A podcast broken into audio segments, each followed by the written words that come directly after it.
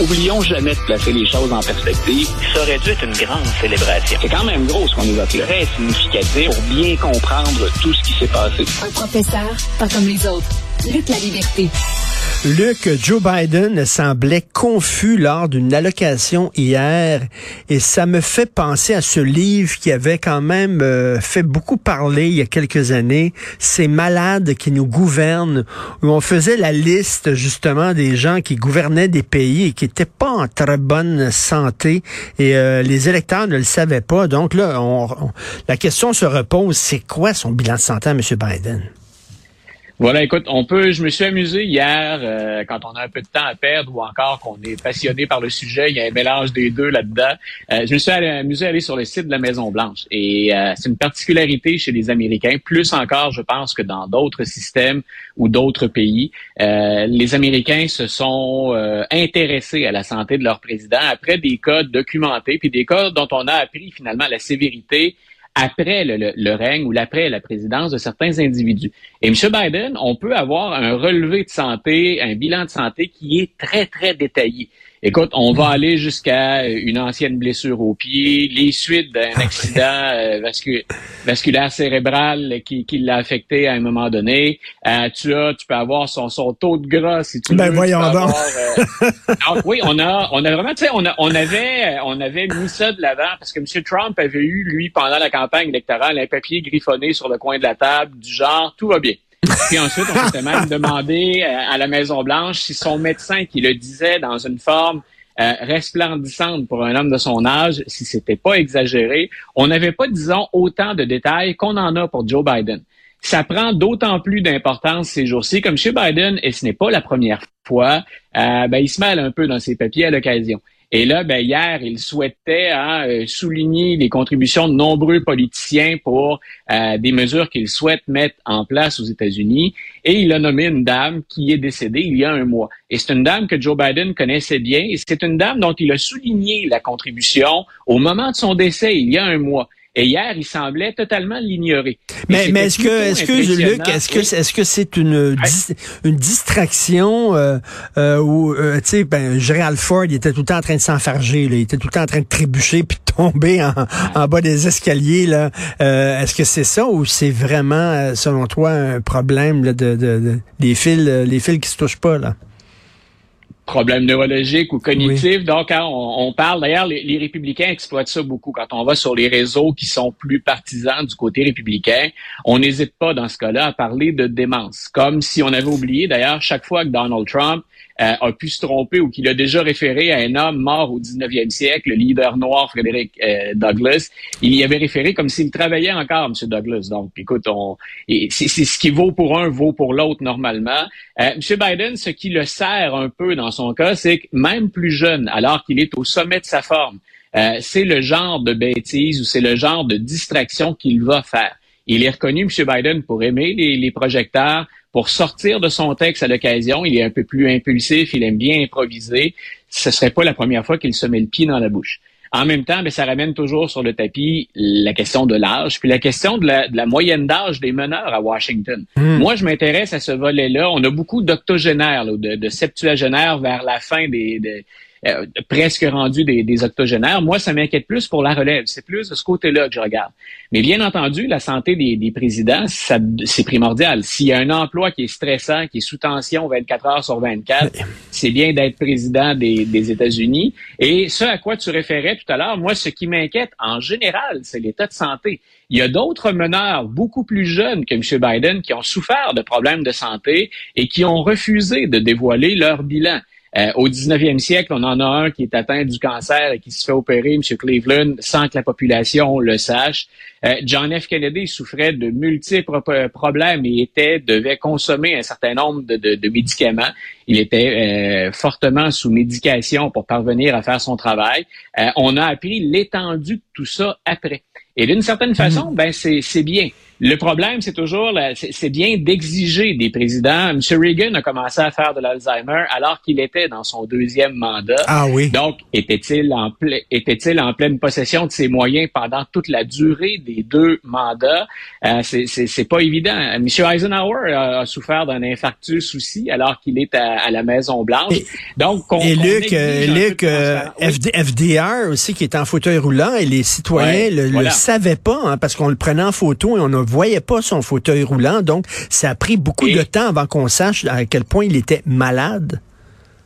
Et j'aime bien que tu m'amènes là. Anecdote en passant, les, les, gens ignorent ça souvent. FDR était un des présidents, à part, bien entendu, de, de montrer euh, son handicap ou ses limitations physiques. C'était un des premiers présidents parce qu'il savait qu'il devait rassurer la population. Les gens savaient qu'il avait été malade. Euh, on parlait de la polio à l'époque. Il semble que ce serait le syndrome de Guillain-Barré qui l'ait affecté. Mais euh, c'était le premier à dévoiler son conditionnement physique. Et on a constaté, je raconte ça en classe, ça impressionne toujours les étudiants, euh, il, euh, il faisait du bench press, monsieur, euh, monsieur Roosevelt, pour augmenter le, le, tonus, la force du haut du corps, et il levait aussi lourd que le champion poids lourd à la boxe de l'époque.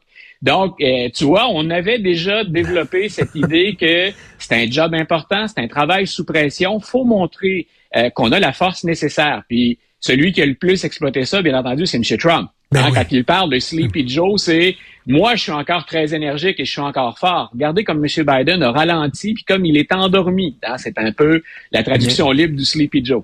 Euh, Kennedy, tu parlais de ça. Effectivement, il y avait des mots d'eau. Euh, il devait porter même des, des, des, des, des, genres de gaines pour le soutenir et tout ça, ce qui l'empêchait pas d'avoir une vie sexuelle assez euh, assez épanouie, mettons là. ça a l'air qu'il il, a, il, ah, il avait des relations debout hein, parce qu'il avait trop mal au dos, c'est ce qu'on dit. Mais écoute, sauf qu'il devait prendre justement des médicaments pour couper la douleur. Ben voilà. Est-ce que est-ce que il y avait toute sa tête? Est-ce que ça rendait complètement stone ces médicaments-là? On sait pas trop. Ben écoute, pour, pour relever l'anecdote qui est qui est à la fois sérieuse et amusante, dépendamment comment on, on la tourne, mais il semble même que la médication qu'on donnait à JFK euh, contribuait, disons, à stimuler un intérêt pour la chose qui était déjà assez élevé au départ. Donc, euh, le, lapin énergiseur, semble-t-il, était nourri à même la médication qu'on lui avait. Et euh, écoute, mardi a débuté le procès de cinq des onze membres des Oath Keepers qui ont participé à l'assaut sur le Capitole. Ça ressemble à quoi ce procès-là? Écoute, c'est drôlement intéressant à plein d'égards, puis intéressant dans le genre sérieusement intéressant. Bien sûr, ce sont des manifestations de l'extrême droite et euh, on, ne va pas se cacher. Là. Ils sont visibles, l'extrême droite, depuis longtemps, ces milices comme les Oath Keepers, mais plus actifs ou en tout cas plus devant les caméras, s'affirmant depuis cinq ou six ans, six ou sept ans, disons. Donc, ils étaient là au Capitole. Il y avait deux groupes. Il y avait les Proud Boys et on avait les Oath Keepers. Dans les deux cas, on se retrouve devant les tribunaux. Des onze que le département de la justice a fini par accuser, il y en a deux qui ont déjà plaidé coupables pour complot séditieux. Euh, c'est énorme. Ça fait 30 ans hmm. qu'on n'a pas condamné quelqu'un pour euh, reconnu la culpabilité de quelqu'un pour complot séditieux. C'est pas le genre d'accusation qu'on porte à la légère. C'est très difficile à prouver. Ça veut dire que, et c'est une des raisons pour lesquelles je m'intéresse à ça, euh, ça veut dire que le département de la justice croit que le dossier est blindé dans leur cas. On a les textos qui précèdent euh, l'assaut sur le Capitole, puis on a les communications la veille et la journée même de l'attaque. Donc, on a le côté préparatif, puis on a le côté on est passé à l'action. La défense des Oath Keepers me semble particulièrement faible au moment où on se parle, du moins ce que les avocats de la défense ont rendu public jusqu'à maintenant. Ce qu'ils disent, c'est nous étions là au cas où. Le président avait le droit, lui, par exemple, de dire le 6 janvier, moi j'y vais avec, ou je veux mettre en vigueur ce qu'on appelle l'Insurrection Act.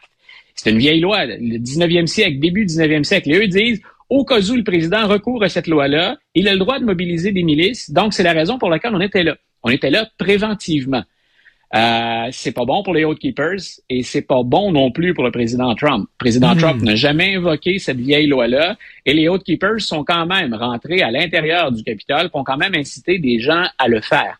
Donc, on verra. Là où il y a, il y a un double intérêt, finalement, puis je l'ai, je l'ai un peu mentionné en, en échangeant avec toi, c'est un, le sort des Oath Keepers, ça peut être une sentence jusqu'à 20 ans derrière les barreaux. Donc, pour ces individus-là, c'est important.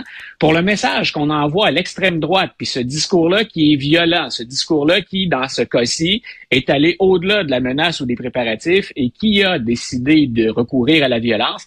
Donc, il y a ce sujet-là. L'autre chose, ces gens-là, certains d'entre eux ont été en communication avec la Maison-Blanche, les proches de M. Trump, et pense-t-on avec M. Trump lui-même? Euh, tout ça fait partie d'un tout. On sait que le procureur euh, de la justice aux États-Unis, Merrick Garland, il enquête sur M. Trump dans deux dossiers qui pourraient s'entrecouper. Les fameux, documents secrets que M. Trump a gardés à Mar-a-Lago. Et de l'autre côté, ben, il enquête aussi sur le rôle de M. Trump dans l'assaut du 6 janvier. Moi, ce que je vais surveiller, bien sûr, c'est ce qui va arriver aux Oath Keepers. Mais je vais également souligner tout ce qu'on pourrait sortir qui est lié au président Trump ou à des membres de son entourage. Peut-être que toi ou nos mmh, auditeurs mmh. se souviennent que Roger Stone, par exemple, est un proche du, président. Il a été, lui, en lien avec les Oath Keepers. Puis d'ailleurs, il souhaitait qu'on ne tente pas de renverser les résultats grâce à Mike Pence. Il se disait, pourquoi on ne recourt pas à la violence tout de suite? On est pas mal proche du président quand on dit ça. Ces gens-là sont en contact avec Alex Jones, qui se retrouve fréquemment dans les tribunaux ces jours-ci et qui paie un lourd prix de la désinformation on est dans l'entourage du président. Donc, continuons à surveiller ça pour les Keepers eux-mêmes, mais pour aussi cette place dans l'échiquier euh, de l'assaut euh, sur le Capitole qui pourrait impliquer le président. Complot séditieux, c'est presque de la trahison, ça. Ben voilà, il y a, pas grand-chose qu'on peut faire de pire contre son pays et son régime. Ben oui. Euh, on est plusieurs hein, chez, les chroniqueurs, puis d'ailleurs, je, lisais le collègue Pierre Martin il y a, a pas longtemps. Euh, on, s'inquiète vraiment pour les fondements de la démocratie. Pierre écrivait hier, je pense, euh, c'est peut-être la dernière élection 2022 qui va se dérouler dans un contexte, entre guillemets, parfaitement légal, où on va respecter les hmm. institutions, puis où on va pouvoir exprimer son droit de vote librement sans qu'il y ait d'interférence politique de la part des législatures d'État ou encore des travailleurs d'élection. Les républicains sont en train de, en très mauvais français, de booster, en d'augmenter leur représentation dans les travailleurs d'élection pour être en mesure de traiter les résultats au cas où on tricherait. Euh, mais c'est de l'intervention politique. Dans un, on tolérerait jamais ça ici pour les résultats de notre élection la semaine prochaine ou encore pour une élection canadienne. Donc, il y a vraiment un assaut, pas juste sur le Capitole, contre les institutions démocratiques. Tout à fait. Et, moi, ce qui m'inquiète, c'est ce qui m'inquiète, c'est qu'il y a des gens qui sont prêts à accepter ça. Pour qui ça, ce n'est pas suffisant pour s'empêcher de voter pour quelqu'un. Donc, on, est vraiment dans une situation trouble et dangereuse. Tout à fait. Euh, écoute, en terminant, euh, tu sais que j'aime ça parler culture avec toi, culture américaine. Euh, il y a quelques années, Joyce Carol Oates, grande écrivaine américaine, a écrit un livre sur la vie de Marilyn Monroe qui s'intitulait Blonde, un livre très très bon. On en a fait un film et c'est Andrew Dominic qui a réalisé le film, un de mes réalisateurs américains préférés, un, un, un, un génie ce gars-là. Et donc le film a été disponible hier sur Netflix. J'ai commencé à le regarder, ça dure 2h30, c'est très long, là. C'est un pur chef-d'œuvre. Luc, tu dois, je sais que tu es bien T'as vraiment apprécié? Ah, c'est vraiment, c'est extraordinaire. Ce que ça dit sur l'industrie d'Hollywood, sur, c'est vraiment, il y a plein de clins d'œil à l'affaire Weinstein, bien sûr. C'est une femme qui a été abusée euh, par sa mère, par les producteurs, par les, les chefs de studio et tout ça. Et, cinématographiquement, écoute, c'est une des grandes œuvres du cinéma américain des dernières années. Vraiment, Luc. Oui, tu allais dire quelque chose là-dessus? Et non, j'allais dire, moi, c'est un dossier qui me fascine. J'ai vu, euh, on, me relayait, bien sûr, on est, j'ai toujours l'information qui arrive de Netflix pour dire voici ce qu'on vient de mettre en ligne ça peut vous intéresser selon votre profil. Donc, ils m'ont bien, ils m'ont bien cadré, semble-t-il. Euh, ce personnage-là est fascinant à plein d'égards. Tu viens de parler, puis tu as une culture cinématographique qui m'impressionne toujours. Donc, c'est à toi que je m'en remets dans ce temps-là. Euh, mais on, vient de parler, bien sûr, du milieu d'Hollywood. La pression, c'est pas récent. On a fini avec Weinstein par mmh. euh, exposer au grand jour un tas de pratiques qu'on connaissait, mais dont on osait plus ou moins parler avant. Marilyn Monroe incarne ça. Euh, Marilyn Monroe, elle est mêlée au monde du sport euh, de par un de ses de par un de ses époux. Euh, elle est mêlée au monde politique, bien sûr, en raison des relations réelles ou présumées avec Robert Kennedy et John F. Kennedy. Et c'est en soi un destin qui est particulièrement tragique.